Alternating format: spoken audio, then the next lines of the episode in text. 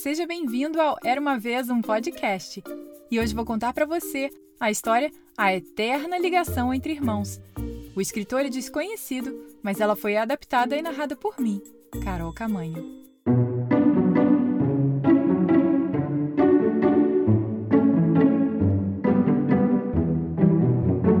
Eu nasci em uma vila isolada em uma montanha. Dia após dia, meus pais lavravam o solo amarelo seco com as costas voltadas para o sol. Um dia, eu quis comprar um lenço que todas as garotas ao meu redor tinham. Então, eu decidi roubar um real da gaveta do meu pai. Ele descobriu sobre o dinheiro roubado imediatamente. Quem roubou meu dinheiro? Ele perguntou ao meu irmão e a mim. Eu estava atordoada e com muito medo de falar. Nenhum de nós admitiu a culpa então meu pai disse: Tudo bem, se ninguém quiser admitir, vocês dois serão punidos. De repente, meu irmão mais novo agarrou a mão de meu pai e disse: Pai, fui eu que fiz isso. Ele assumiu a culpa e a punição por mim. No meio da noite, de repente, eu chorei alto. Meu irmão cobriu minha boca com sua mãozinha e disse: Mana, agora não chore mais. Já aconteceu. Eu nunca vou esquecer a expressão do meu irmão quando ele me protegeu.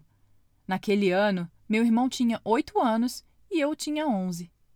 Ainda me odeio por não ter tido coragem suficiente para admitir o que fiz. Anos se passaram, mas o incidente ainda parecia ter acontecido ontem. Quando meu irmão estava no último ano do ensino médio, ele foi aceito em uma escola secundária na parte central da cidade. Ao mesmo tempo, fui aceita em uma universidade do estado. Naquela noite, papai agachou-se no quintal nervoso. Pude ouvi-lo perguntar à minha mãe: Nossos filhos têm boas notas? Notas muito boas? A mãe enxugou as lágrimas e suspirou. Para que serve? Como podemos bancar os estudos dos dois? Naquele dia, meu irmão saiu, ficou na frente do pai e disse: Pai, eu não quero mais continuar meus estudos. Já li livros suficientes. O pai ficou zangado. Por que você tem um espírito tão fraco?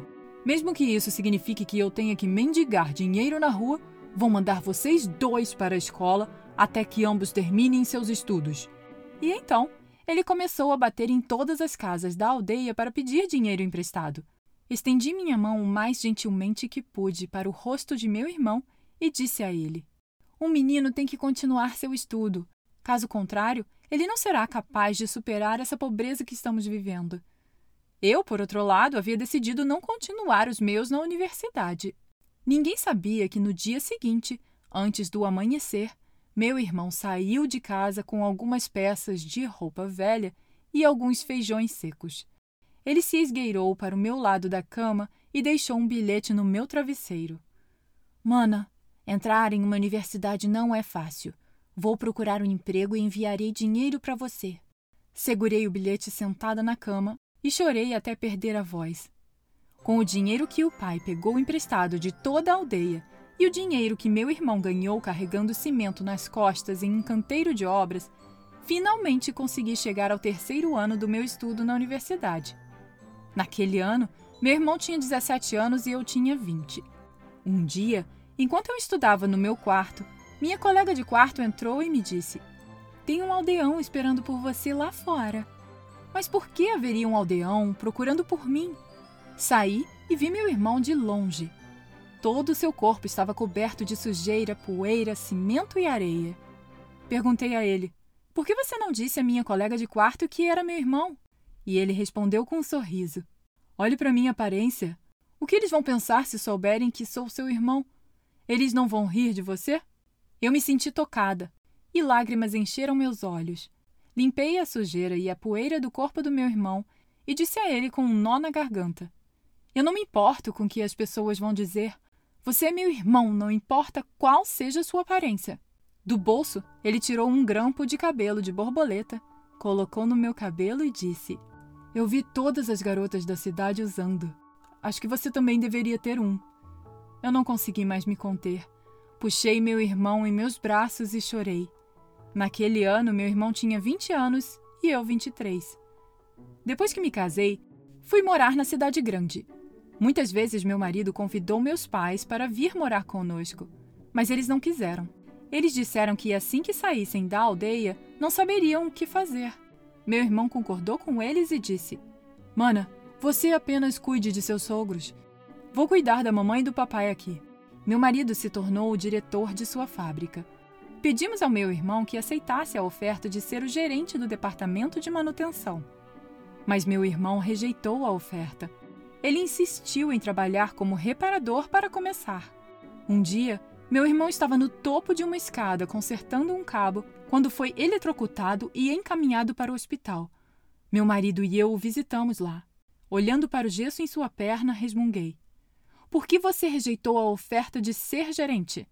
Os gerentes não fazem algo perigoso assim. Agora olhe para você. Você está com uma lesão grave. Por que você simplesmente não nos ouviu? Com uma expressão séria no rosto, ele defendeu sua decisão. Pense no seu marido. Ele acabou de se tornar o diretor. Se eu, sem educação, me tornar um gerente, que tipo de rumores circulariam? Os olhos do meu marido se encheram de lágrimas, e então eu disse: Mas você não tem educação só por minha causa. Por que você fala sobre o passado? Ele disse e então segurou minha mão. Naquele ano, ele tinha 26 anos e eu 29. Meu irmão tinha 30 quando se casou com uma camponesa da aldeia Durante a recepção do casamento, o mestre de cerimônias perguntou a ele: Quem é a pessoa que você mais respeita e ama? Sem parar para pensar, ele respondeu: Minha irmã. Ele continuou contando uma história que eu nem conseguia lembrar. Quando eu estava na escola primária, ela ficava em uma aldeia diferente. Todos os dias, minha irmã e eu caminhávamos duas horas para a escola, ida e volta. Um dia, perdi uma das minhas luvas e minha irmã me deu uma dela. Ela usava apenas uma luva e tinha que andar muito. Quando chegamos em casa, suas mãos tremiam por causa do frio. Ela não conseguia nem segurar uma colher. Daquele dia em diante, jurei que enquanto vivesse, cuidaria da minha irmã e sempre seria bom para ela. Aplausos encheram a sala e todos os convidados voltaram sua atenção para mim.